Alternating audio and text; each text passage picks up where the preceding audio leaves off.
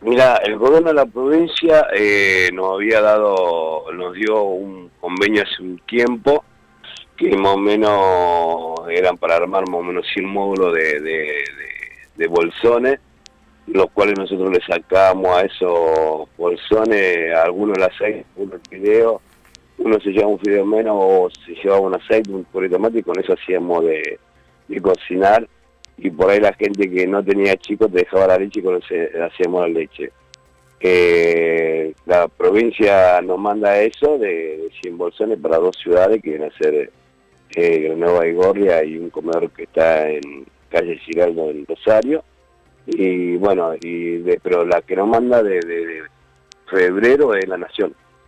La Nación. La parte nacional de desarrollo social nacional. Es, increíble lo que me contás. Y, de ahí aparece eh, esto que tomó popularidad, ¿no? Esto que es el choripolenta. ¿De ahí, de ahí aparece de esta idea de manifestarse con esto? El chorilenta, el chorilenta fue una, una iniciativa que cuando estábamos con, con los, chicos acá cocinando, che, ¿qué podemos hacer? No tenemos más. Y por ahí, viste, vos vos te preparás para 50, 100 raciones, 150 raciones, lo que tenés, porque ahora estamos haciendo, cada vez que, juntamos, hacemos. Eh, vos decís, bueno, hoy no alcanzará más o menos, y que sacar el cálculo para 50, 100, 150, y por ahí te llega más, decís, che, ¿qué hacemos?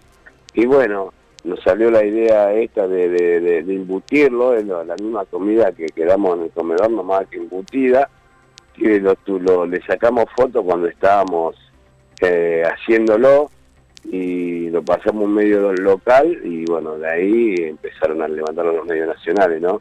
Que fue un gran impacto, pero eh, el chorizo ese de Polita tiene otro mensaje atrás, lo que nosotros decíamos.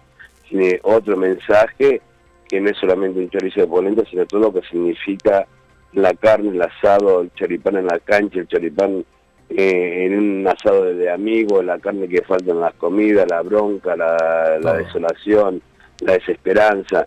Me parece que tiene mucho mensaje atrás que más que un chorizo que relleno componente, ¿no? Es totalmente, totalmente de acuerdo. Walter, te mando un abrazo grande, gracias por estar en el, en el aire de la radio. Un abrazo, gracias. Hasta luego.